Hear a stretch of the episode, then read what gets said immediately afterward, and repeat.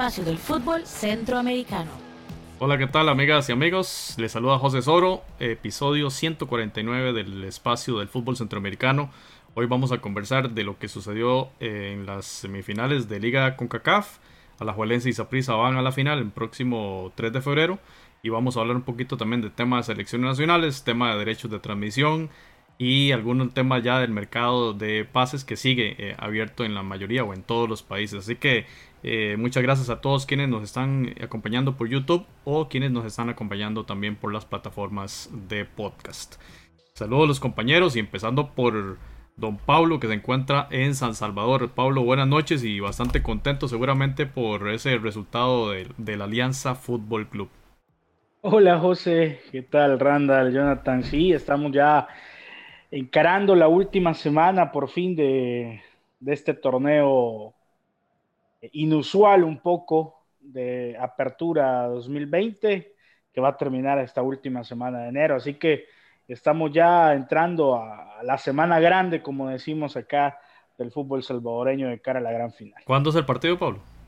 El próximo domingo a las 3 de la tarde. Juego a partido, Cucatlán, partido, único.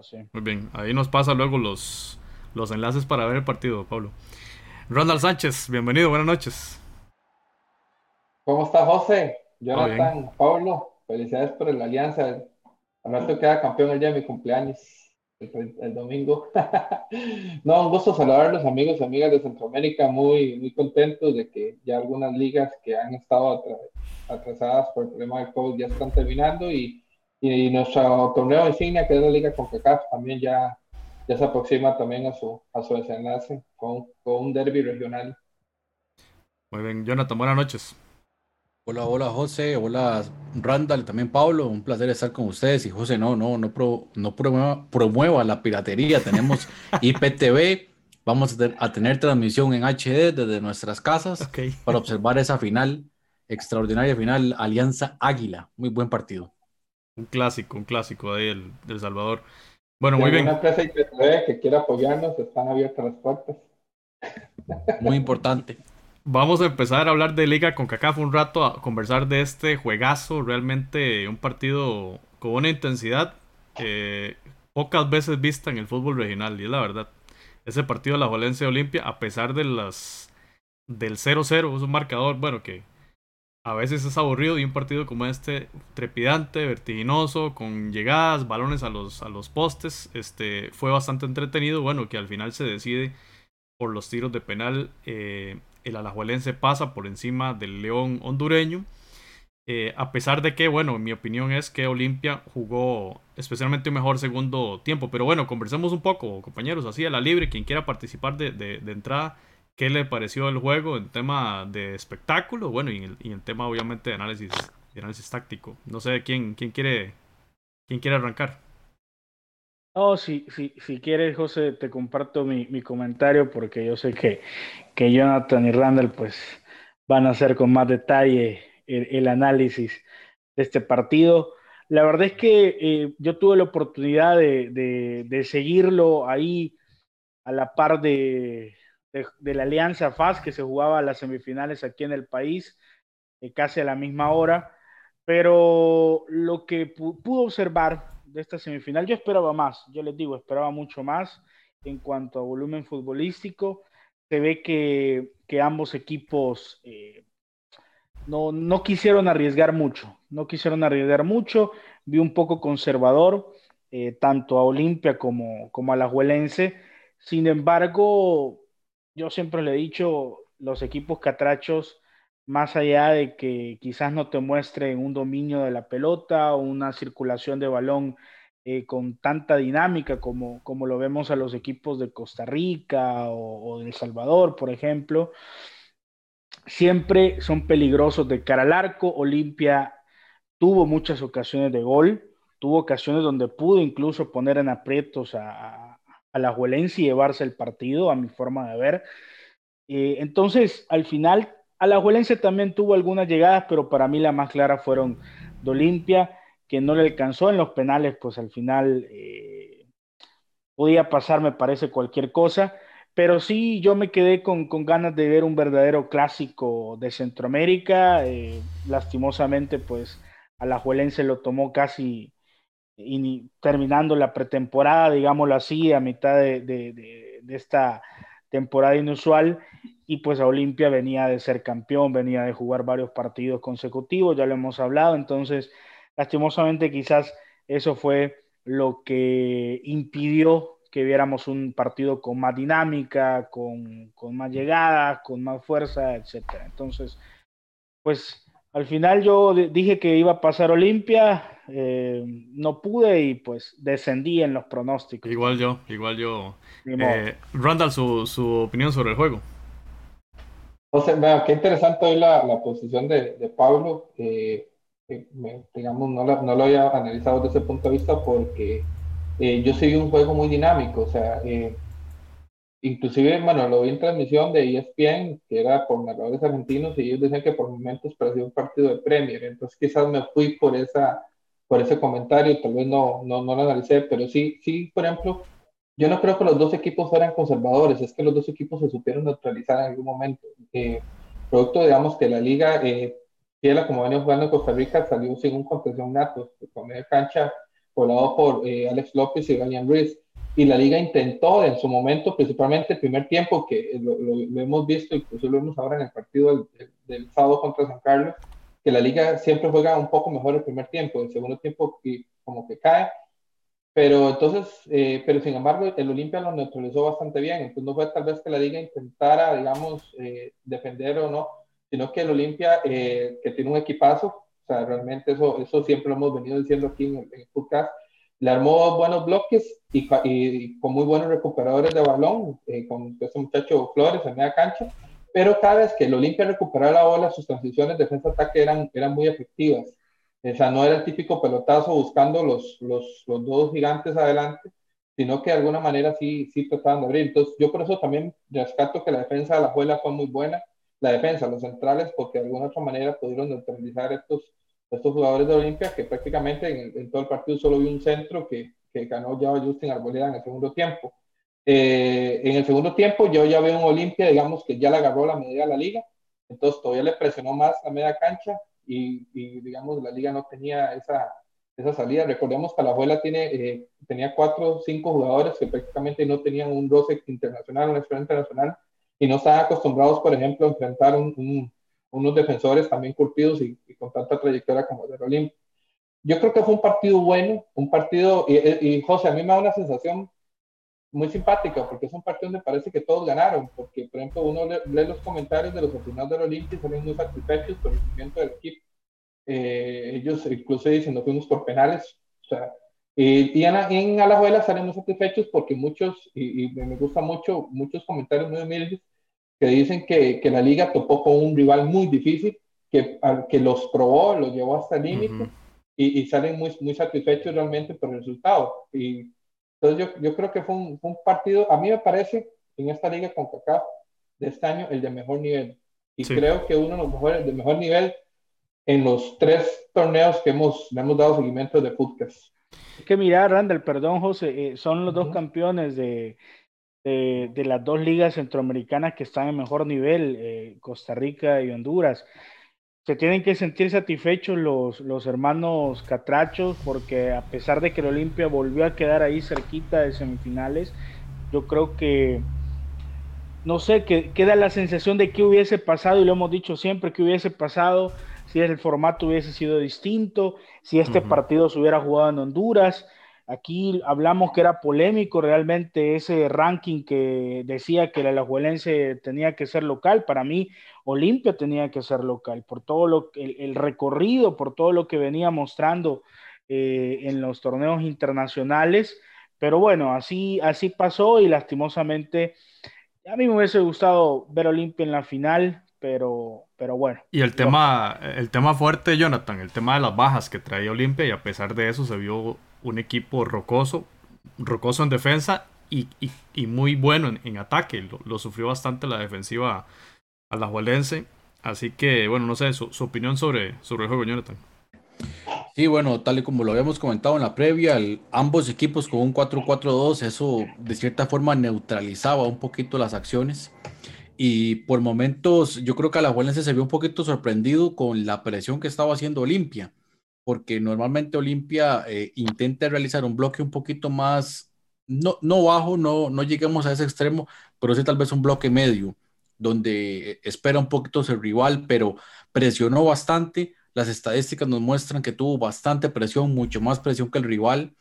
Y conforme avanzó el partido en el segundo tiempo, incluso ya el medio campo se empezó a perder, era, era un ida y vuelta, hubo bastante contragolpe, eh, contraataques de ambos equipos y se vio un partido interesante. Yo creo que al menos, al menos nos, nos deben un par de goles eh, en este partido. De hecho, veía las, eh, los goles esperados del partido 0.83 de Alajuelense y 1.74 de Olimpia. Y eso es porque Olimpia tuvo muchísimas más llegadas, tuvo más tiros y más tiros a marco.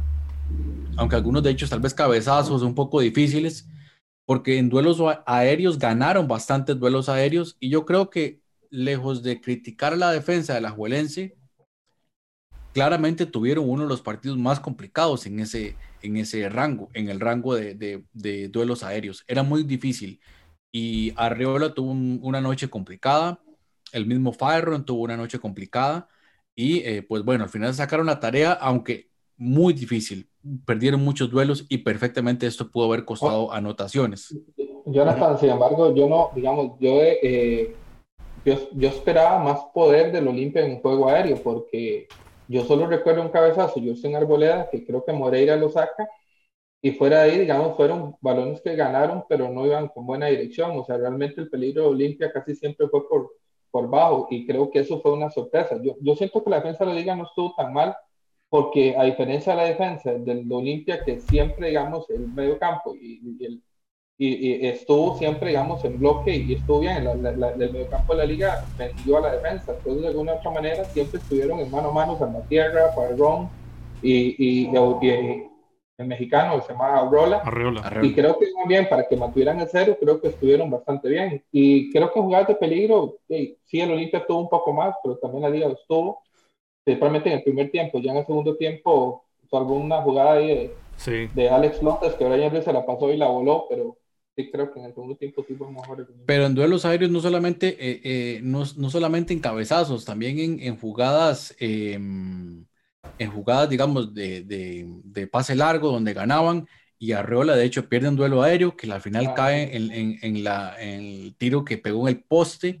Edwin Rodríguez tomó muy buen partido. Este muchacho yo en lo personal no le había prestado tanta atención, lo había dicho en la previa, que digamos, eh, me estaba empapando un poquito más de él y es un jugador que ha sido convocado a la selección 21 años. Maneja muy bien los dos perfiles, un jugador muy bueno. Y como dicen ahí en los comentarios, y yo estoy de acuerdo con eso, eh, con Sam BG, para mí David Flores fue una de las figuras del partido, un jugador muy completo, muy, muy, muy completo. Todo eh, un todoterreno, totalmente un box to box, un jugador muy difícil de conseguir, muy difícil de conseguir y no me extrañaría que rápidamente se lo puedan llevar a un club diferente fuera del área centroamericana por su, por su capacidad. E, en Alajuelense, vamos a ver, si le doy el beneficio de no, no concedieron ningún gol, llevaron el partido a los penales y ahí ganaron. Pero sí extraña, por ejemplo, el caso de Brian Ruiz, muchísimas imprecisiones en el medio campo, más de lo que tal vez nos tiene acostumbrados. Alex López también no fue tan determinante.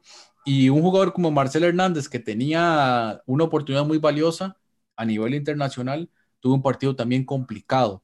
Eh, no solamente porque no le llegaban balones, sino también cuando le llegaban, intentaba hacer alguna jugada individual y la terminaba perdiendo y ocasionando un, un, contraataque. Quería eh, mencionar algo, el medio campo que podía tener Honduras en la, en la selección nacional y, yo tiro líneas nada más.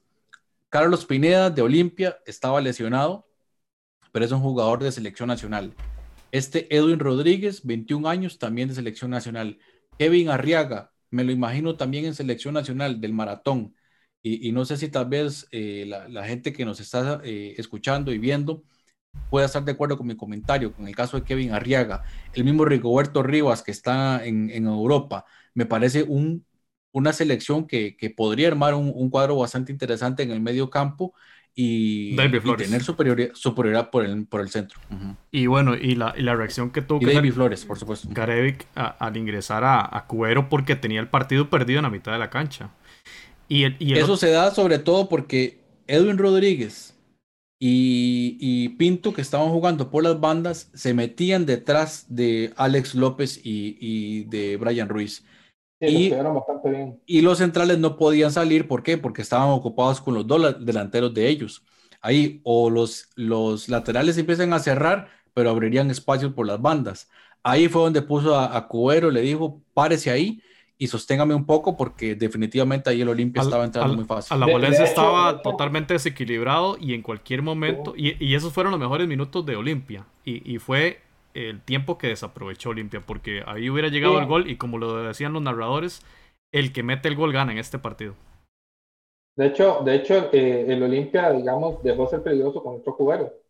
Ya el momento que entra Cubero y ordena el medio campo de, de la liga, el, equipo, el partido se volvió a trabar porque entonces ya, ya, eran dos equipos que se estaban neutralizando. Yo quiero saltar algo de Marcel. Yo siento que a Marcel en este partido lo desperdiciaron mucho porque yo siento, bueno, no estar Venegas, que es el nuevo, el nueve, el nuevo 9 de la liga, digamos así, eh, que, sí, que sí sabe jugar esa posición, digamos, Marcel, eh, tal vez en el fútbol de Costa Rica es un buen cabezador porque su equipo aquí, digamos, está el promedio, pero cuando enfrenta a esos, esos defensas tan grandes, Marcel se pierde y Marcel es un jugador que él, él, recordemos que él es convertido en centro delantero por Pablo César Guancho, pero Marcelo originalmente era volante, y si vemos uno, los mejores goles de Marcel siempre es con, con, el marco de frente.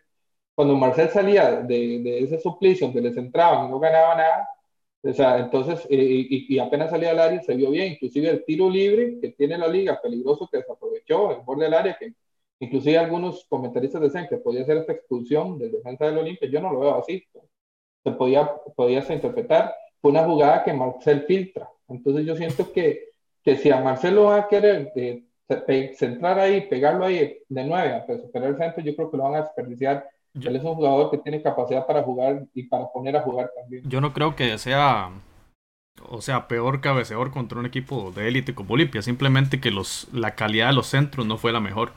O sea, y lo, lo conversábamos ahí vía chat en el, durante el partido, ¿verdad, Randall? De que eh, Aguilera que entraba por la derecha, o Martínez que entraba por la derecha, o, o Jürgens que entraba por la izquierda. Eh, al, tal vez hacían un buen regate, pero a la hora de centrar hacían centros muy, muy malos.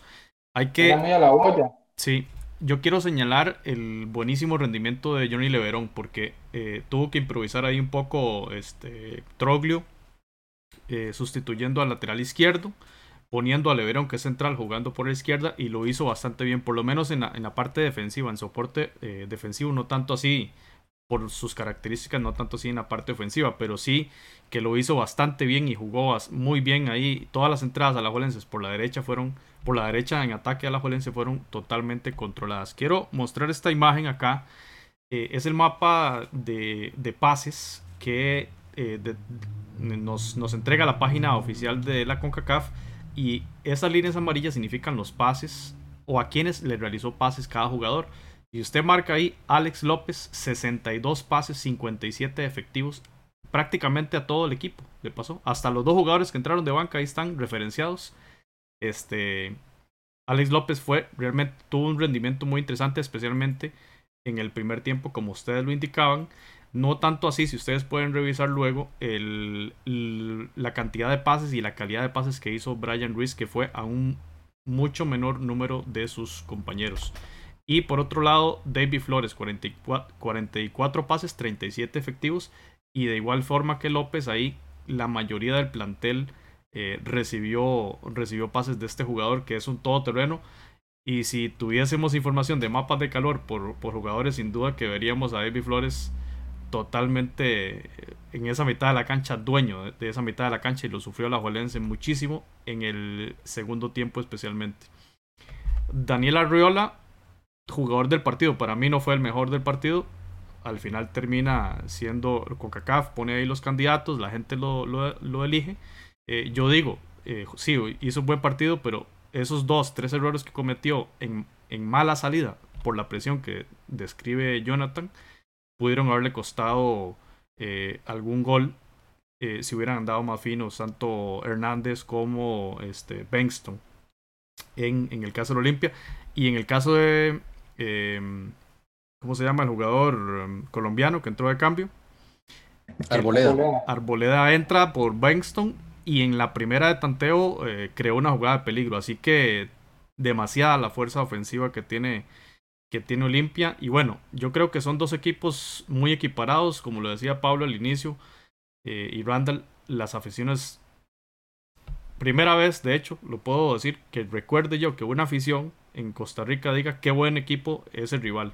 Bueno, tal vez lo dijeron con el Estelí y ahora con el Olimpia, que me parece un poco contradictorio porque es uno de los equipos más grandes y que hasta ahora nos demos cuenta de eso, pero bueno, en buena hora, porque sí estamos ante un equipazo realmente el Olimpia y que, como lo decía Pablo en su intervención, si se hubiera jugado doble partido, ¿qué hubiera sucedido? Si hubiera sido solo en Honduras, ¿qué hubiera sucedido? Bueno, eso ya no podemos averiguarlo. Es que, es que de, repente a Olimpia, a Olimpia le servía más jugar de visitante, además de que la cancha de la Juela es una cancha que se, mencionó, se mencionó mucho eso, Randa. Tal vez hablemos un poquito del tema de que Troglio lo dijo, lo, del, lo de los terrenos de juego. Sí, es que, digamos, la cancha de la liga es una cancha muy buena, entonces, y usted vio cómo, cómo, se, cómo se mostraron los jugadores de la Olimpia cuando jugaron ahora en el Orlando.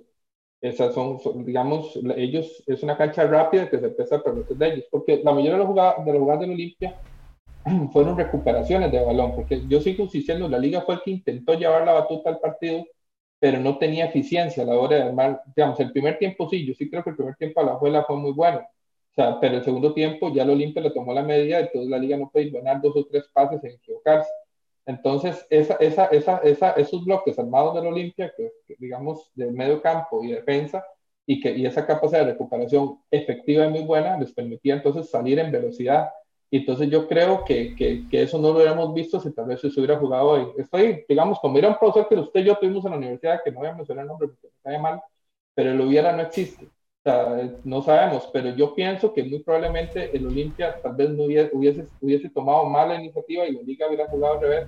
Entonces tal vez no se hubiera visto esa, esa digamos, esa velocidad, esa explosión de los jugadores del Olimpia, ellos supieron muy bien, digamos, ordenarse y recuperar y creo que la cancha de la liga influye mucho para este tipo de jugadores que realmente son, son bastante buenos con el balón en los pies eh, cuando van en transición defensa-ataque. Entonces yo creo que más bien ahí la localidad no influyó mucho, más bien creo que a la Olimpia la cancha de la liga y, y, y, la intención del partido de no sentirse local le ayudaron más bien.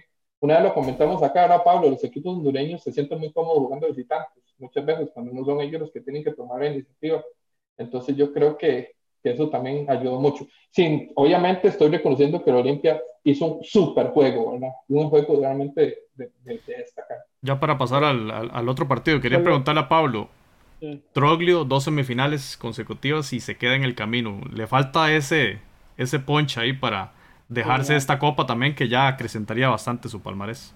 A nivel nacional es, ha sido bicampeón, Troglio ha cumplido, y ha estado ahí cerquita, yo creo que si se le da continuidad al cuerpo técnico, em, a este plantel, probablemente algunos jugadores salgan por la misma calidad que tienen y reciban ofertas de MLS, etcétera.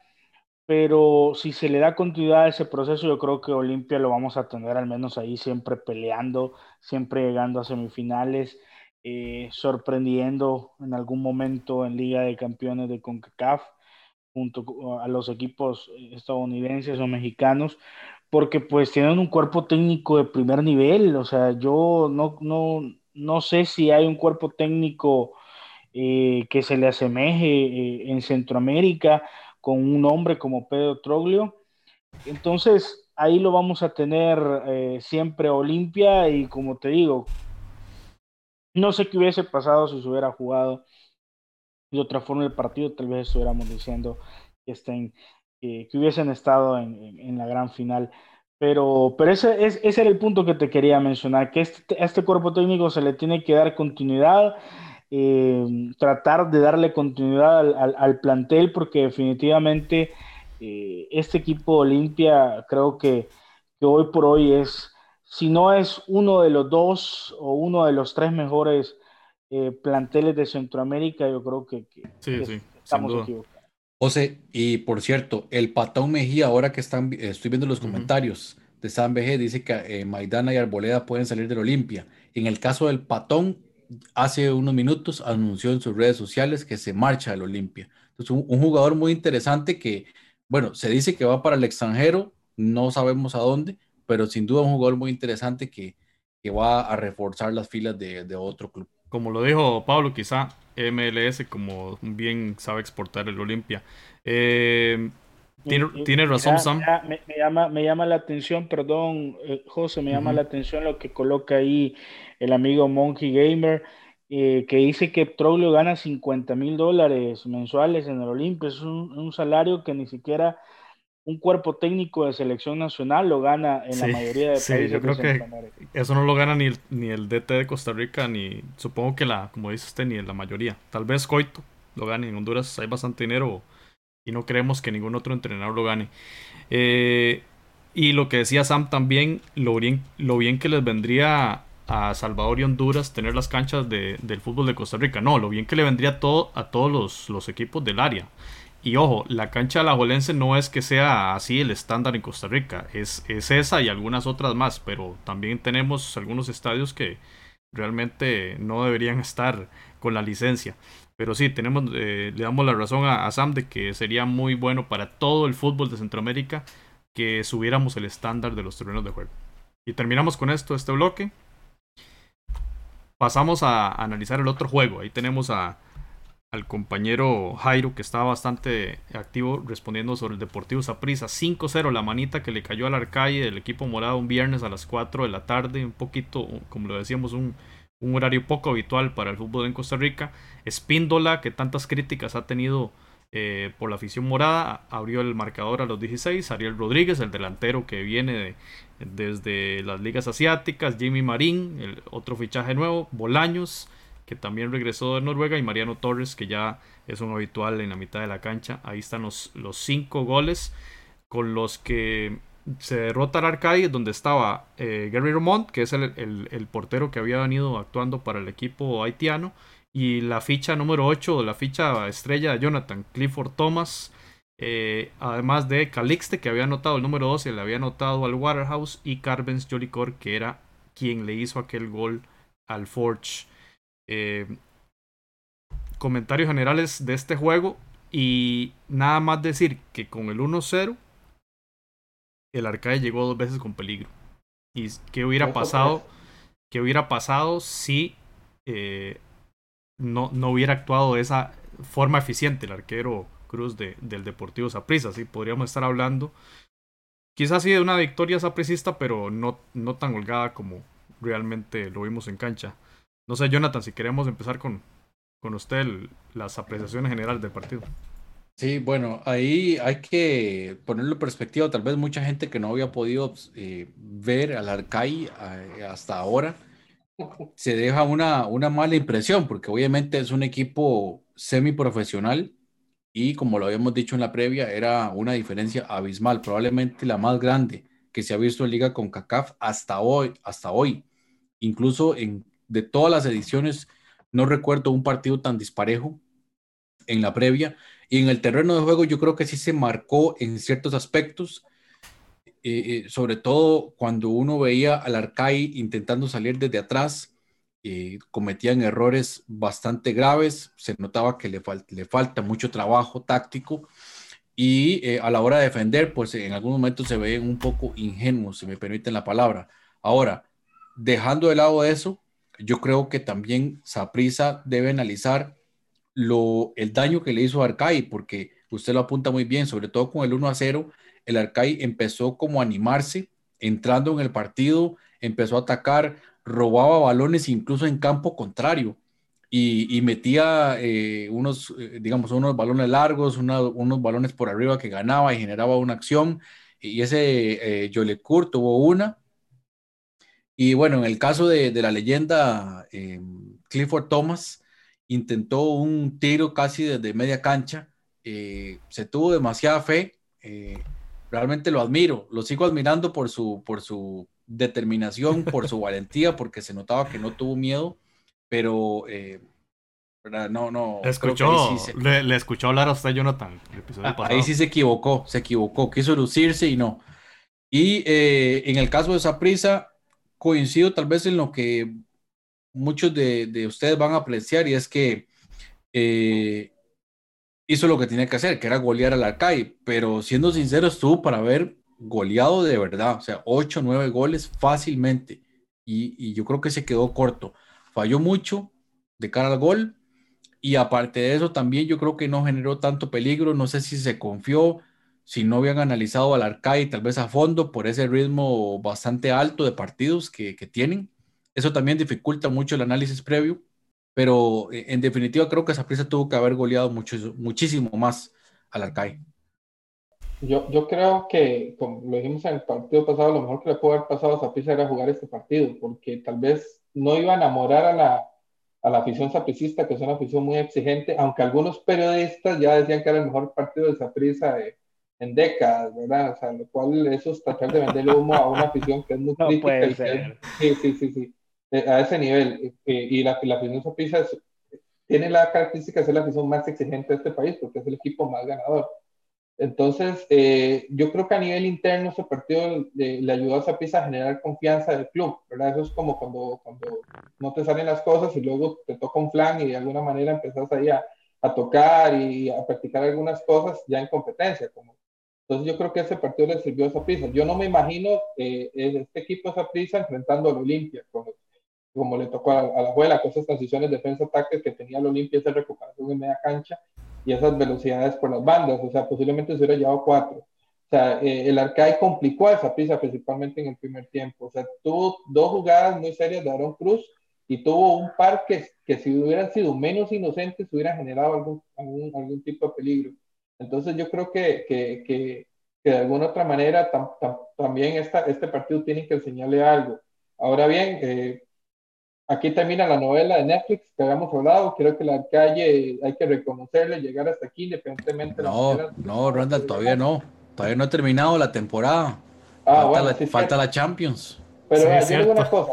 Yo una cosa. La temporada si, este partido, si este partido es uno de los más desiguales en la historia de la liga con CACAF, imagínense cómo va a ser eh, ya cuando le toca un equipo de la MLS o un mexicano, posiblemente es de la historia del fútbol mundial. Hay que ver cómo le... que jugó la Copa con cooperaciones, yo creo Tahití contra España, puede ser. Yo estaba pensando en ese, a ese nivel. Eh, el, eh, alguien que jalaba las maletas de los hoteles había, había ayudado a, una, un partido de España este, a ese nivel. Y, y, usted lo dice muy bien, Arcai en el primer tiempo incluso presionaba arriba increíblemente, robaba balones en campo contrario. En el segundo tiempo sí se cayó, probablemente el aspecto físico le jugó una mala pasada, pero fueron muy valientes y eso me gustó mucho. Sí, sí, ellos vinieron, ellos vinieron a, vender caras de pelota. Pablo. Sí, no, eh, vinieron a, intentar hacer historia o al menos a, dejar una buena imagen. Eh, no se, no entraron a la cancha a decir, bueno, eh, venimos y que sea la voluntad de...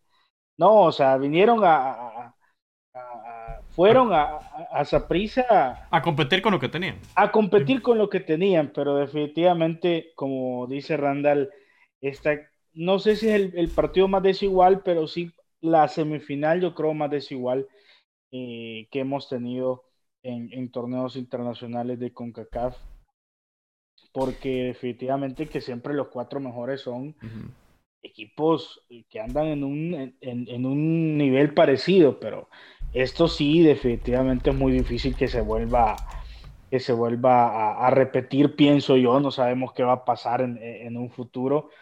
Eh, si, pasa lo mismo, que, tiene suerte y, todos esos episodios de la serie se vuelven a, confabular. Entonces, y me parece totalmente exagerado decir también que, fue el mejor partido en años de, esa prisa. Sí, ahí, nos están comentando con todo respeto para, para el Arcai, no, no, no, es parámetro un partido así para, para el cuadro Saprissa. Los amigos del chat nos están recordando que el Olimpia le metió 7 a 1 al Plaza Amador. Lo que se indica acá es que, bueno, el Plaza Amador ha sido seis veces campeón, campeón de, de liga en Panamá. El, el Arcai es un equipo muy joven. Y además, con las condiciones que veíamos en el episodio anterior, de la cancha de tierra en las que ellos juegan, lo que vimos y lo que lamentablemente eh, nadie de la prensa costarricense o, muy pocos periodistas mencionaron de ese análisis. Y como lo decíamos en la vida privada que Jonathan nos, nos, indicaba, ningún periodista preguntó sobre eso. Sobre en, ese acto de la final, en el campeonato de Haití, murieron dos personas, compañeros. ¿Cuánto eso afecta a, las, a los jugadores? En fin, Cristian Bolaños, jugador del partido, realmente, como siempre, un nivel altísimo. Recuerdo, por ejemplo, el pase que le pone Ariel Rodríguez. Viene una bola súper elevada al segundo palo de Jimmy Marín y la baja de primera y se la puso nada más para, para empujarla a Ariel. Así que estamos hablando de un jugador top como, como Bolaños que, que ha sido el estandarte de Saprisa por, por las últimas temporadas y finalista el Saprisa contra Alajuelense. El partido, eh, ya lo habíamos indicado, miércoles 3 de febrero eh, a las 9 de la noche, hora, hora de Centroamérica, hora local en Costa Rica, en el Alejandro Morera Soto por el tema del ranking de CONCACAF que tanto habíamos, habíamos indicado. Vamos a mencionar esto aquí de, esto de Liga de Campeones, pero todo tiene que ver un poco, ¿verdad? Porque los, estos dos equipos van a estar, va a estar el Olimpia, va a estar el Arcalle, ahí está la, segunda temporada de Netflix el 10 de febrero. Compañeros, ustedes que se preguntaban, el 10 de febrero vamos a saber quién va a ser el rival del Arcalle. Obviamente días antes con CACAF, como caracteriza su gran transparencia y demás, va a indicar los bombos, donde van a estar los diferentes países y muy probablemente le toque contra algún mexicano, algún MLS. Yo creo que incluso en el chat de Montagliani, en el que está Jonathan, ya se va a saber quién va a ser. Ya eso se está negociando. Bueno, vean, y este dato es importante para efectos de lo que vamos a ver ahorita. Y está, estamos en un año saturado de fútbol de clubes y de selecciones, ¿verdad? Porque viene Copa Oro, vienen todas las competiciones que se han atrasado. Recordemos que esto se juega siempre en febrero. Va a empezar el 6 de abril. En abril entonces, y esa visita recíproca, como se solía hacer. Eh, en abril entonces la ronda de octavos, que es donde se inicia. Los cuartos van a ser finales de abril y primera semana de mayo. Y ahí una pausa hasta el mes de agosto que se jugarán las semis. Y la final a partido único. La final a partido único entre el 26 y el 28 de octubre. Ya que vamos con todo esto. Bueno, saquen las cuentas ustedes de los calendarios de selección nacional. Saquen las cuentas de los calendarios eh, de los torneos locales, de Copa Oro. Ahora esto vean que en octubre, en agosto, perdón, ya el segundo semestre, estamos hablando que Liga con CACAF 2021 ya está en actividad normalmente. Y a todo esto, sumémosle a esto, muchos centroamericanos les va a interesar el tema MLS que se anunciaba hoy, Jaime Ojeda en Twitter, que probablemente inicie el 3 de abril, es decir, tres días antes del inicio de, Liga de Campeones. Entonces, pues, también para los clubes de MLS va a ser un reto eh, en el tema de, de la preparación, de la logística y del ritmo con el que van a llegar a enfrentar esta, esta competición. Y para cerrar el tema, las fichitas. Aquí, bueno, dos claros perdedores, que es el compañero Pablo El Salvador y mi persona, que apostamos por el Club Blanco, el Club de Tegucigalpa. Y bueno, la Juelense ganó en penales. Jonathan y Randall ganan ese punto. Y los cuatro votamos por el Saprisa para su, enfrentamiento contra el Arcalle. Y eh, los resultados están así, con un partido por definir todo. La final a la Juelense Saprisa, 3 de febrero. Jonathan lleva 14 puntos, Randall 13. Pablo, ya, y usted y yo ya. Ahora, yo, yo quiero decir algo que. Por el no descenso. Eh, por el no descenso, yo creo que deberíamos de, de aplicar el formato de promedios porque yo tengo dos partidos menos. Entonces, si aplicamos el, el, aplicamos el método de promedio, el descendido es José. Sí, definitivamente. No, y no, lo peor es que la temporada pasada quedé de último también. O sea que ya estamos. Jonathan, es el Juventus de nosotros, porque es como el tercer año consecutivo que va liderando sí, la Sí, es una hegemonía absoluta ahí. Suerte. Así que bueno, en el próximo episodio, que vamos a hablar de la previa de, esa, de ese gran partido de la Juelense y prisa, vamos a ver las fichitas también, a ver si Randall y, Jonathan se, se decantan por uno y por otro para meterle más emoción a esto. Ya ya nosotros ya no tenemos mucho que jugar, Pablo y yo. Pero bueno, así estamos y con eso terminamos. el, el parinón, a ver cuál escoge cada uno. A la, a la moneda. Terminamos acá este bloque. Y vamos a hablar un ratito de selecciones nacionales en estos minutos que nos quedan, porque las selecciones han aprovechado, más allá de que no sea fecha FIFA, han aprovechado estos, estos, estas semanas para jugar sus amistosos. Bueno, Guatemala jugó el día viernes contra Puerto Rico. Si bien, digamos, en Liga de Naciones Guatemala había vapuleado a sus rivales, este, acá le tocó un buen enfrentamiento. Ahí estuve viendo el segundo tiempo y la verdad sufrió bastante. El gol llegó en el segundo tiempo por Darwin Lom, que había anotado el doblete contra Honduras. Así que ya como que a Marini Viator va encontrando su, su número 9, ¿verdad? Dicho sea de paso, juega ahora en un nuevo club, el California United Strikers, que es de tercera división de la Liga NISA de Estados Unidos. Ese es el 9 de Guatemala, el que le ha servido. Doblete contra Honduras, anotación contra Puerto Rico y sigue el proyecto de Villatoro eh, de cara a, ese, a esos enfrentamientos contra los caribeños que inician en el mes de marzo. Eh, importante entonces en esto en el caso guatemalteco. Panamá tenía eh, amistosos contra Martinica y Guadalupe. Son dos territorios de ultramar de Francia. ¿Qué pasó? Los juegos eran en esas islas. Francia, con todo lo que está pasando en Europa, puso reglas más estrictas en el tema de restricciones contra el COVID. Una de ellas es restricciones a ciertas nacionalidades a llegar a sus territorios. Una de ellas, Panamá, en términos no de la nacionalidad, perdón, sino más bien de la condición de COVID de esos países. Panamá no pudo disputar esos, juegos. Y bueno, eh, aquí tiene el enfrentamiento contra Serbia, que será el día 28, dentro de tres días, para efectos del día de hoy que estamos grabando hoy, eh, lunes 25. Así que un, buen fogueo. Dicho sea de paso, hoy, hoy jugó Serbia contra República Dominicana. Eh, eh, Dominicana 0, Serbia 0. Esto fue en el Félix Sánchez, allá donde juega la Arcalle de, local, República Dominicana. Empate a 0. Obviamente estamos hablando de que al no ser fecha FIFA, muy probablemente estamos hablando de la selección B o la selección C de, de Serbia. No, no sabemos sus 23, no, no, realmente no tenemos la, la info. Y eh, Dominicana, si no me equivoco, va a ser rival de Panamá, ¿verdad? En, en, la, en la eliminatoria. Así que por eso es importante también echar un ojo a estos, estos equipos. Costa Rica anunciaba doble enfrentamiento ya en fecha FIFA, ¿verdad? Bosnia-Herzegovina. Va a ser Bosnia el partido el día 27 de marzo. Y el 30, partido contra México el, el 30 de marzo, también en Europa. Va a ser este, este, este duelo. Así que un par de fogueos de bastante calidad para la selección costarricense. Ahorita les voy a preguntar qué les parece ese fogueo porque México se verá las caras contra Costa Rica en, el Final Four. O sea, va a ser el siguiente partido que va a tener Costa Rica. Nicaragua.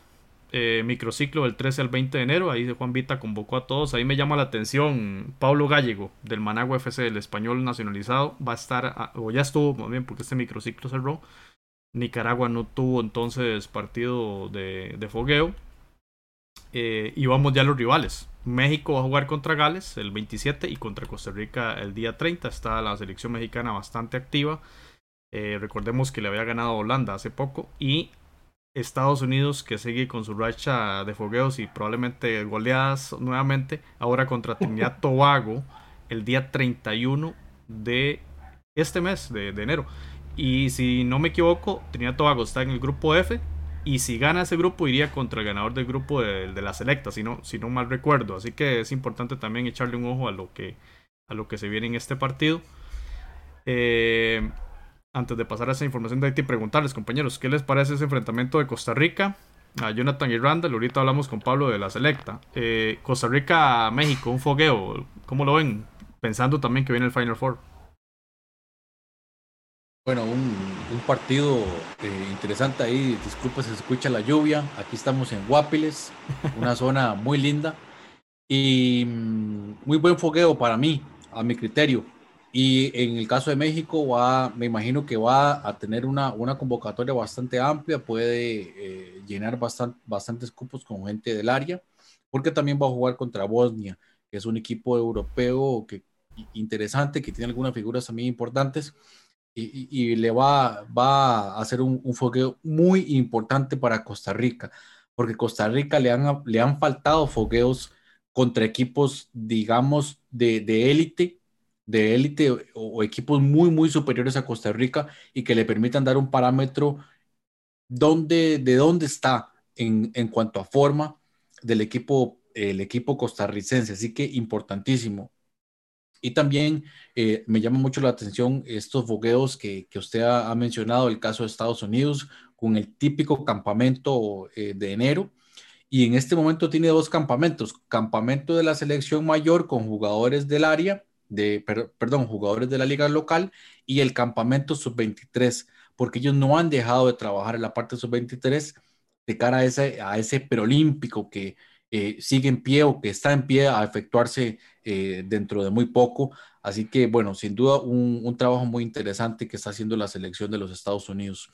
Mientras otras selecciones, como Haití, incluso tuvo que suspender un amistoso contra la República Dominicana porque, de acuerdo a la información que leímos, no tiene los recursos económicos para sostener un amistoso. No, y, problemas con los federativos. Eh, despidieron al, al, al, presidente de la Federación de Haití. Entonces, también para dar cuenta del tema que hemos hablado aquí varias veces en fútbol, ¿verdad? De la, de la dirigencia en estas elecciones que también se trae abajo muchas veces el trabajo deportivo. Antes de pasar con Pablo Randall, rápidamente su opinión sobre este, esos juegos de Costa Rica. Yo pienso que que para jugar un partido oficial contra México es mejor foguearse primero contra México para ver cómo estamos, porque eh, recordemos que México eh, en este momento asusta. O sea, eh, digamos, creo que sí se despegó, bueno, salvo el buen nivel que está teniendo Estados Unidos, podemos decir que México en este momento es la mejor selección del área nuevamente y como ha sido la mayoría del tiempo. Entonces, eso permitirá, por ejemplo, y, analizar un poco a Ronald, a ver, digamos, cómo, cómo pueden estar los jugadores enfrentando a un rival de alto nivel y, después ya luego eh, tener la prueba en un torneo oficial que realmente ni a México ni a Costa Rica le importa mucho. Entonces, eh, puede ser que son, podemos decir que son dos fogueos para los dos países. Y Bosnia es donde juega de Inseco, ¿verdad? Entonces, y todavía está activo Inseco en la selección. O sea, porque eso es, eso es una muy bonita prueba, jugar contra, contra Bosnia, que es un, un equipo con una historia eh, muy rica desde, desde la antigua Yugoslavia. Entonces creo que, que, y como, como por ejemplo, y siempre jugar contra selecciones europeas siempre es un plus porque siempre nos aportan algo que nosotros no encontramos cuando jugamos entre nosotros mismos. Entonces creo que, que va, a ser, va a ser un buen parámetro. Eh, Pablo, bueno, vemos que Costa Rica, Panamá y Guatemala se están fogueando. Leíamos en Diario 10, Honduras no tiene nada pactado y nos decía usted hoy que la selecta tampoco. Entonces, su análisis sobre esto y, lleva rato sin jugar, el último partido le fue bastante mal, que usted decía mal organizado.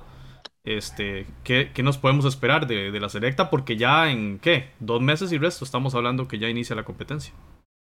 Mira, José, selección mayor, eh, no hay confirmados partidos amistosos.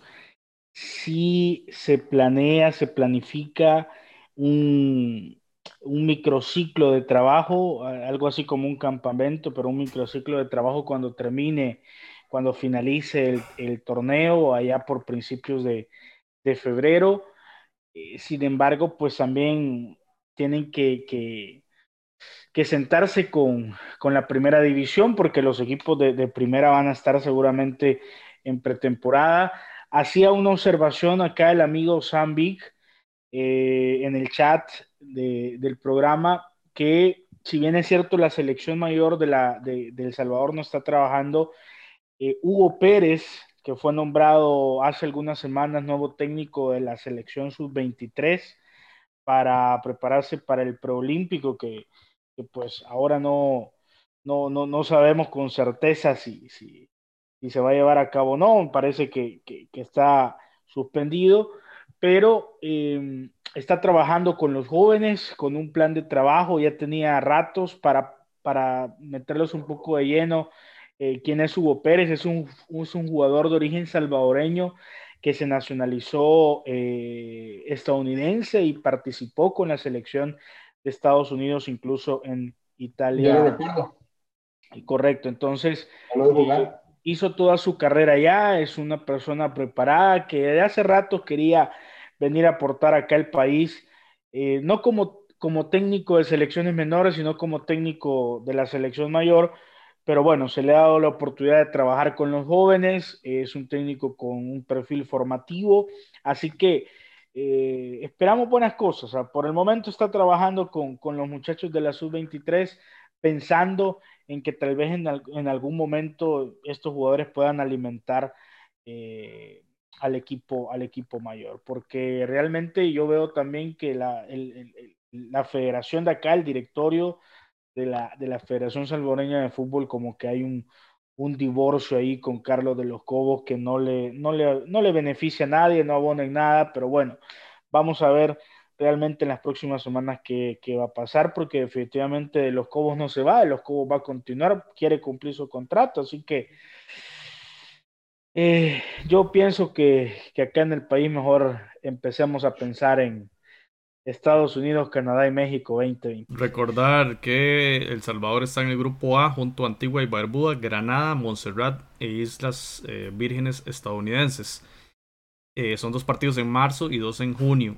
Eh, hoy en ESPN se mencionó la posibilidad de que algunos países del Caribe, por el tema COVID, no puedan viajar a los partidos de marzo. Esto vamos a ver, vamos a darle seguimiento aquí en Footcast. La eliminatoria la tenemos en la, en la mira desde hace meses. Así que vamos a darle seguimiento a esta noticia porque esto significaría un nuevo capítulo. Esto sí es cierto que son varias miniseries de Netflix para la novela de la eliminatoria. De todo lo que ha variado, podría variar una vez más. Vamos a darle seguimiento a ese tema. Ahí les vamos a estar informando. Y por lo pronto, ahora que hablábamos de Haití, eh, una noticia interesante y lo que hablaba ahora Jonathan, ¿verdad? Algunos fogueos se cayeron por esa inestabilidad de la federación. Bueno, ya la FIFA puso a una, digamos que federación, eh, como lo que se hizo en Guatemala, ¿verdad? Para resarcir todos los problemas que habían venido teniendo los, federativos, nombró a esta mujer, Michelle Jan, es la nueva eh, presidenta de la Federación de Haitiana de Fútbol. Así que muy interesante, una mujer liderando una organización de fútbol y que tiene en su potestad el tema de la normalización. O sea, los amigos guatemaltecos van a, comprender perfectamente porque es como esa, esa directiva que le toca limpiar todo el desastre que... Una, una comisión normalizadora, sí. Aquí ha habido también comisión. Ha habido en Yo creo que aquí también en algún momento, también, eh, aquí cuando se hizo algo, cuando en, a principios de los 90, me parece. Sí, llegan a limpiar eh, el desastre de los que estaban antes, básicamente. Bueno, terminamos aquí con esto de las elecciones. Eh, indicar que también todo lo que dice Pablo del Salvador aplica para Honduras, que me parece a mí inaudito una selección con tanto talento futbolístico que a nivel organizativo, digamos, esto pueda traer al traste sus intereses. Eh, vamos a ver qué sucede en este tema. Mira, pero fíjate que en Honduras, eh, a pesar de, que ha ido los a Brasil 2014, Sudáfrica 2010, Em, es una federación algo eh, desordenada, o sea, no, no hay buenas noticias en cuanto al, directorio de Honduras. Em, y a pesar de todo eso, también hay que decir que la liga se mantenía en, actividad. La mayoría, me imagino yo que la base de la selección es Olimpia, es Motagua, eh, Maratón, etcétera, Real España. Entonces, probablemente también por ahí es que estas elecciones no, no, no, no, han visto nada, no han visto actividad. En El Salvador pasa igual. Acá es muy difícil que, que se le dé oportunidad a los jugadores estando ya en fase final. Entonces, eso creo que, que, el calendario realmente es, está complicado. Está complicado y si siguen habiendo eh, prórrogas, incertidumbre en cómo se va a jugar el eliminatoria, yo creo que va a continuar así. Acá para mí, en lo personal, yo pienso, compañeros, que la CONCACAF debe decir, no, hagamos un torneo, hagamos un, hagamos un, hagamos un premundial con una fecha, suspendamos, la, la, suspendamos cualquier tipo de otra actividad, Copa Oro, lo que sea, hagamos un torneo para poder eh, realizar la clasificación, porque si no vamos a llegar al 2022 y no se va a haber jugado nada. Le daremos seguimiento al tema. Compañeros, vamos ya a cerrar el programa hablando de algo que está sucediendo en tres países eh, de forma simultánea en el fútbol de Centroamérica, en Costa Rica con Cartaginés, en Honduras con Motagua y toda la Liga Primera en Nicaragua, y es el tema de los derechos de transmisión. eh, están ocurriendo polémicas, ¿no? no necesariamente de la misma naturaleza, pero sí que dan cuenta de una realidad cambiante en este mundo de la televisión y el fútbol, ¿verdad? Que los clubes obviamente tienen su principal ingreso económico a partir de lo que las televisoras le dan. Caso de Costa Rica, Cartaginés, ustedes lo saben bien, bueno, ha sido tres veces ganador del campeonato nacional, eh, está en la ciudad de Cartago, en el gran área metropolitana, es un equipo histórico, centenario. Y, y tiene un torneo de CONCACAF 1992. Y bueno, ¿qué pasó? hay una televisora que tiene siete clubes que está en las cableras, es una televisión de pago y eh, allí estaba Cartaginés en ese grupo y decide el domingo no dejar entrar a la televisora. La televisora entonces no pudo transmitir el partido, lo cual contraviene el contrato que hay entre las partes y realiza una transmisión digamos que independiente.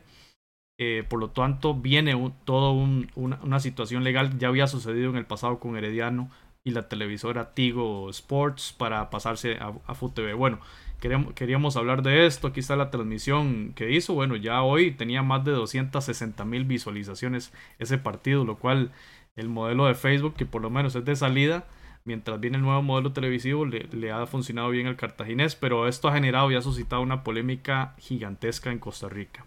A ver qué va a pasar con ese juicio, con esa, con esa disputa legal entre las partes. Eh, y en medio los aficionados viendo a ver entonces dónde vemos los partidos, ¿verdad? Ese es el, ese es el problema de fondo para, para esto. En Honduras, ¿qué sucede?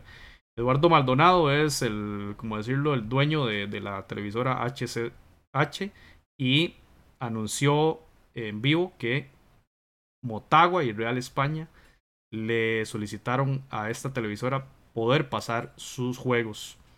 Y también el tema de, de, los derechos de transmisión. Entonces también dos grandes de Honduras que quieren cambiarse. Ellos están en, en, TVC. Algunos partidos los pasan en Tigo Sports Honduras y ahora más bien podrían brincar a, una, a, un, tercer, a un tercer canal televisivo.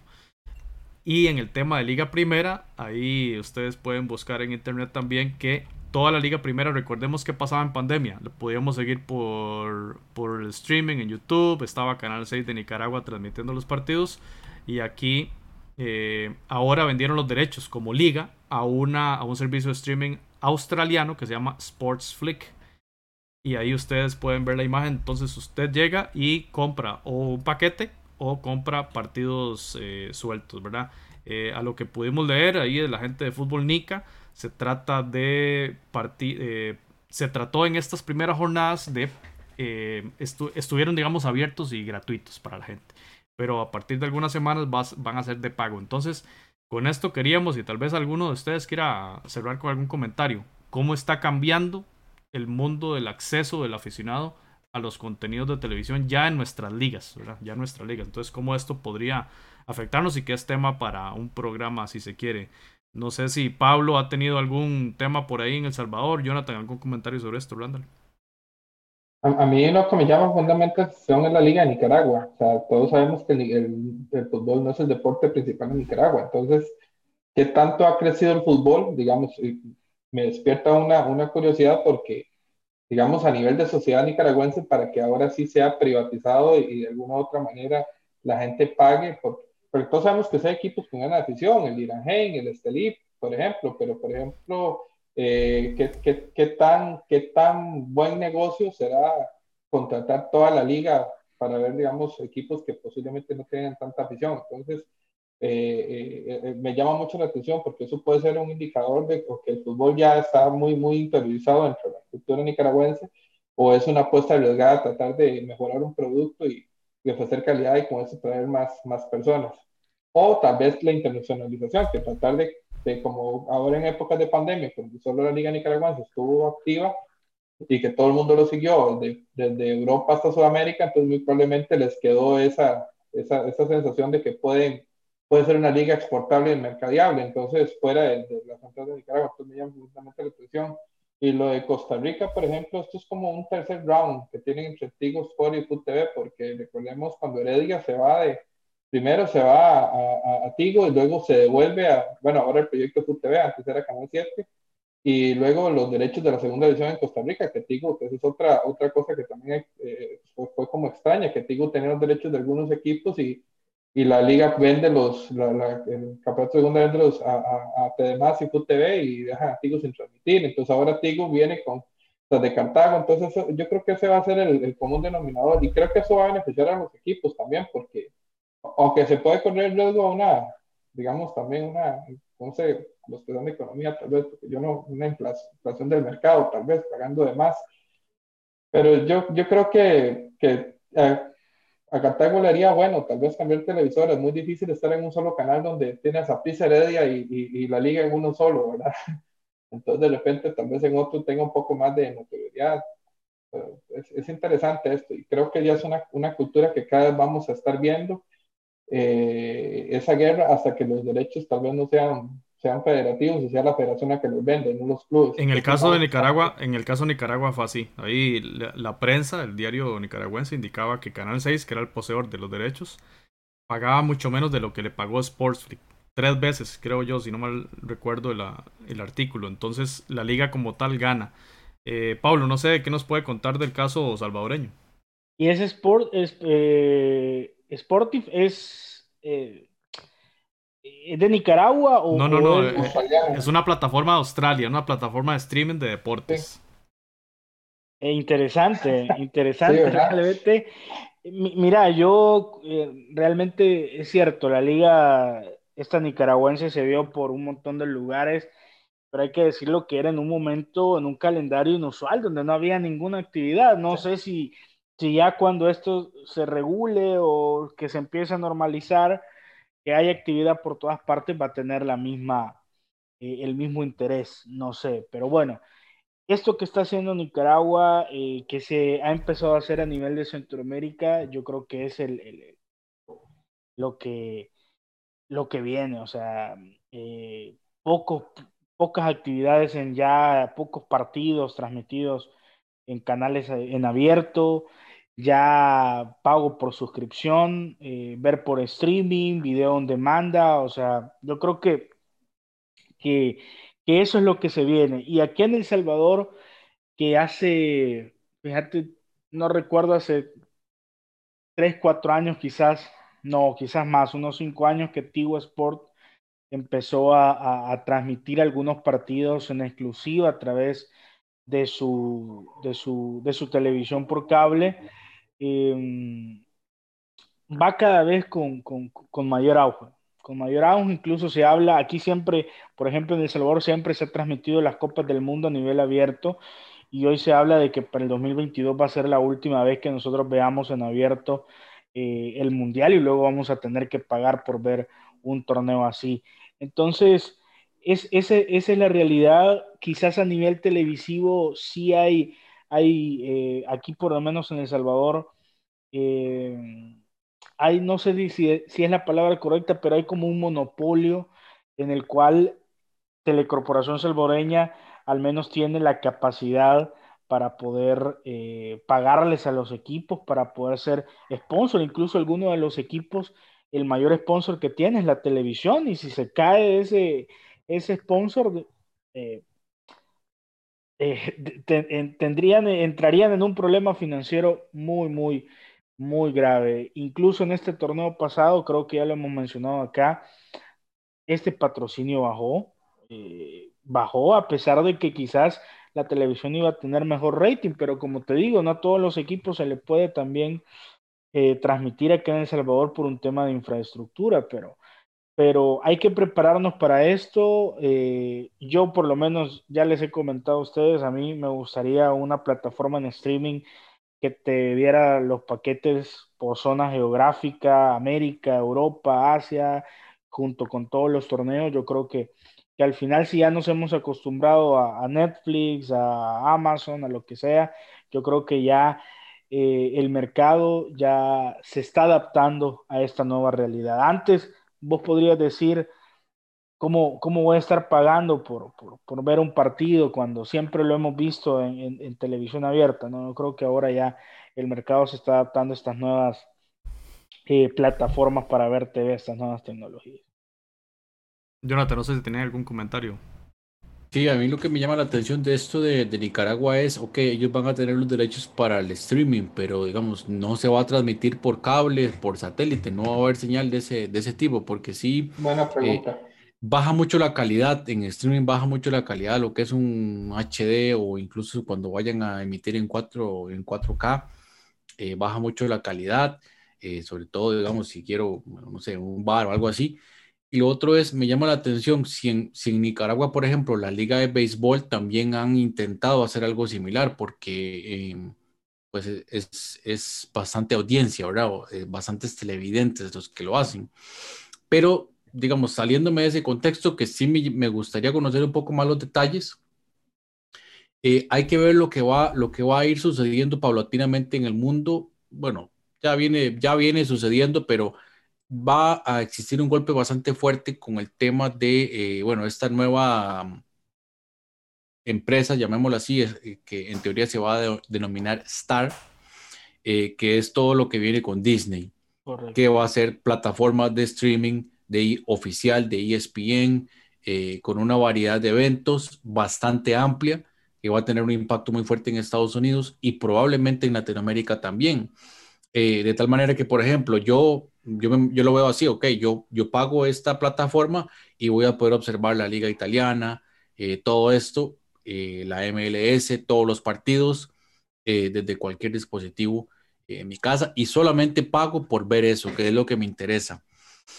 E, eso va a tener un impacto muy interesante y, realmente estoy muy a la expectativa de, de ese tema con Star pero sí voy a dar un mensaje y es algo que he visto ya por lo menos desde el caso de Costa Rica yo sí estaría, o sea, yo como aficionado, yo sí estaría dispuesto a pagar por ver el fútbol. No sé si todos lo estarían, pero yo espero que si estoy pagando por eso, me den un extra, o sea, no solamente el partido. Un valor agregado. Un valor agregado. Quiero ver eh, conferencias de prensa, quiero ver un, un producto muy, muy bien hecho eh, para, un producto premium, Jonathan. producto premium, exacto. No, no me, no es que voy a, totalmente, totalmente. No es que voy a pagar para lo mismo de siempre, no, yo quiero que me dé un producto bien completo que, que pueda satisfacer realmente el dinero que está dando el, el aficionado. Acá con FUTV hemos tenido, digamos, sí, las previas amplias y los post partido junto con las conferencias de prensa que Pablo las ha visto porque hay, sí, sigue a Medford pero, pero la parte, la parte de estadística, que es lo que hemos criticado siempre, no hay gráficos, no hay información, que los presentadores tienen que estar mensajeando con sus, con sus compas, con sus amigos que están fuera de los datos estadísticos. No hay una televisora que te dé la información y una liga que tampoco te ofrezca ese plus. Yo, yo estoy igualmente de acuerdo con lo que dice Jonathan. Se los decía a ustedes antes de, de entrar al aire. Si vos vas a tener vas a, vas a cobrar por tener un paquete de fútbol, por tener una suscripción, etcétera, tenés que dar un contenido de calidad, tenés que dar un contenido premium. Ahí vemos el paquete de fútbol que tiene DirecTV en, en Sudamérica, todo lo que hace ESPN, todo lo que hace eh, Fox Premium, que ahora ya, ya se están eh, ya se están vinculando con ESPN. Eh, en, Chile, por ejemplo, hay un canal eh, que antes era... CDF, CDF. Ahora, ahora creo que es TNT Sport.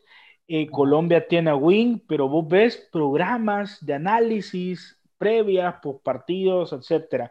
Pero va a ser interesante ver, nada más para terminar rápido, lo que decía Jonathan, este paquete de Star. Yo he escuchado que en Latino, que ya para para algunas zonas, Australia, no sé, no sé qué, qué zona geográfica va a empezar en febrero, marzo, y que en Latinoamérica tal vez lo podríamos tener ahí por el mes de junio y que va a tener un costo entre 6 a 8 dólares. Pero bueno, vamos a esperar y esa es la expectativa, porque yo creo que si Star entra de lleno y tiene éxito, yo creo que más plataformas también se van a animar a empezar a, voy a, esta nueva realidad del fútbol. Voy a compartir un par de puertas de ahí al chat. Sam dice que el torneo pasado pensaron en terminar con Canal 4, supongo que es El Salvador, pero los equipos eh, no tienen la infraestructura para vender sus derechos a las televisoras y eso es un elemento importante y también la penetración de Internet en cada sociedad, ¿verdad? Porque si no hay suficiente Internet en las comunidades, también esas plataformas va a ser más difícil conseguirlas además de la condición económica de los clientes. Y cierro con Monkey Gamer, perdón, Pablo.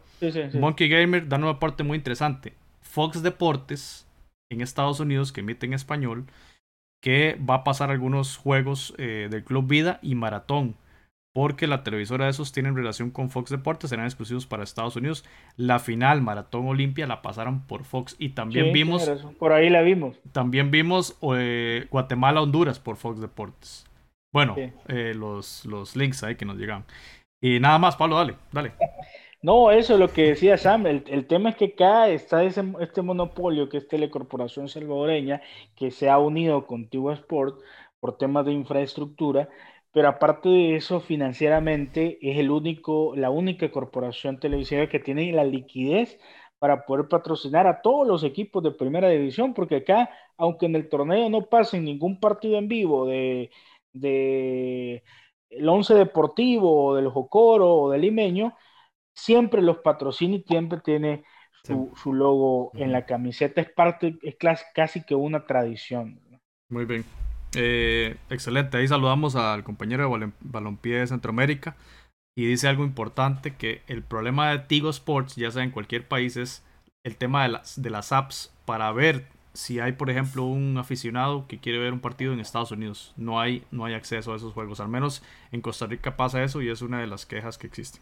Bueno, vean. Costa Rica, eh, tiene, Costa Rica tiene que ser afiliado a la cablera para poder tener acceso a esa app. Exactamente. Este tema, este tema está muy bueno, les prometemos que vamos a hacer un episodio con mayor profundidad hablando del tema y seguiremos viendo que, cómo se desarrolla eh, esta, esta, temática en todos los países porque como dice Pablo, esto va, va a continuar. Vamos a cerrar el episodio hablando rápidamente de comunicaciones y que Pablo nos hable de qué pasado en El Salvador. Comunicaciones anunció ya la salida de Vladimir Díaz, bien conocido ahí por Pablo y de Calderón, el panameño, el porterazo que tiene el Comunicaciones, recordemos aquella llave contra el América, se va a una baja sensible ahí para, para el Comunicaciones y llega Junior Lacayo, a los hondureños lo conocen, el jugador del, del Olimpia, jugó también para Lobos y para Maratón, ganó un título de liga con el Olimpia y otro con los, el Monstruo Verde, así que un fichaje interesante del Club Crema que va por todo porque bueno, Antigua lo hizo blanqueado ahí en las en la fase, creo que era de cuartos ahí en el en la Liga Nacional de Guatemala. Eh, vamos a ver qué otros fichajes llegan a un Comunicaciones que se ha caracterizado históricamente por hacer fichajes de, de, mucho peso. Eh, Pablo, ¿cómo está el asunto ahí con, con la alianza y, la semi, eh, perdón, la final en el fútbol de Salvador? No, la gran final, final única el próximo domingo 31 de, de enero, 3 de la tarde, Águila Alianza. Eh, se habla de que van a autorizar alrededor del 35-40% del aforo, 14 mil y tanto de, aficionados en el Cuscatlán, 14 mil y tanto de aficionados. A pesar de eso, yo de verdad no creo que se respete el distanciamiento. No sé si ustedes pudieron tener imágenes de lo que pasó el miércoles pasado, lo que pasó en Santa Ana este domingo, llenos. Eh, no llenos totales porque no era todo el aforo completo, pero sí eh, mucha gente sin respetar el distanciamiento. Pablo. Sí. ¿Por, qué se juega en el Cuscatlán? O sea, ¿porque es, digamos, como el Wembley del Salvador o porque el Alianza estuvo más o menos? Más o menos, es el, es el teatro, Por el teatro de los sueños acá en El Salvador. No, pero... pero... Porque el Águila tuvo mejor posición en la tabla, creo que... Lo que pasa es histórico, siempre se hace ahí pero es por un tema económico, por un tema eh, económico, Randall, porque el aforo que permite eh, en el, el Cuscatlán eh, no lo tienen otros, otros estadios. Entonces, económicamente el ingreso, la taquilla, va. Con, un aforo, con un aforo como el Cuscatlán, no lo va a lograr Águila aunque tenga el 100% de su taquilla jugando de local. Se divide, la taquilla se divide, casi es un 40% cada uno, porque luego hay que darle a la primera división un porcentaje, a la federación un porcentaje, pero los equipos andan recaudando en una final alrededor de entre 100 mil a, a 150 mil dólares algo que jamás lo verían podría locales. podría cambiar si se cumple la promesa del presidente de construir un nuevo estadio ¿Cambiar en, en, qué sentido? Que la final no se juegue en Cuscatlán, sino en ese nuevo estadio. Probablemente, probablemente porque Alianza juega en el Cuscatlán, entonces muchos dicen que Alianza tiene la ventaja, pero al final eh, no es así porque en el Cuscatlán, por las dimensiones de la cancha, por todos los equipos se crecen, juegan mejor, es un, es, un césped muy bueno, entonces casi que no hay, no hay un tema ahí de, ventaja deportiva a mi forma de ver. Probablemente si hay un estadio nuevo, eh, la final pasaría dependiendo de la infraestructura y del lugar donde lo, lo, lo, lo coloquen. bueno, dice, dice, dice Sam que si hay estadio nuevo, también el Alianza podría alquilarlo, entonces sí es un buen punto. De... Sí, pero yo creo que yo creo que no porque eh, estoy escuchando, eh, bueno, he visto he, visto algunos comentarios que dicen de que quieren quieren hacerlo en un lugar eh, céntrico, no no dentro de la ciudad, sino que un poco afuera que quede céntrico tanto para la zona occidental como la zona oriental del país. Entonces, realmente yo, si es así, yo no creo que Alianza deje el Cucatlán, que está justo en la ciudad. Y que es el estadio de la Alianza, o sea, cambiaron. Claro, es el, es, el que le da vida prácticamente. Alianza es el que le da vida al estadio de Cucatlán, porque si no, solo tendría actividad cada seis meses cuando juegue la selección. Bueno, está bastante bonito el estadio y siempre lo disfrutamos ahí cuando hay partidos internacionales. Eh, compañeros, bueno, nada más decir antes de cerrar. De esa final sale el representante salvadoreño, uno de los representantes para Liga CONCACAF 2021, así que obviamente tiene mucha relevancia, no solo nacional, sino internacional. Gracias Pablo, gracias Randall, gracias Jonathan. Eh, más de 70 minutos de conversa, pero la verdad que esperemos que toda la gente, al igual que nosotros, la, la disfrute bastante y agradecemos también a la gente que está al otro lado, ahí los compañeros del chat que, que, participaron con su soporte. Así que nos, nos vemos la próxima semana para hablar de la previa de la final de Liga con CACAF, si les parece. Muchas gracias y, que la pasen bien. Hasta luego. Bueno, chao. Hasta luego. Gracias a todos. Y denle a la campanita. Footcast, el espacio del fútbol centroamericano.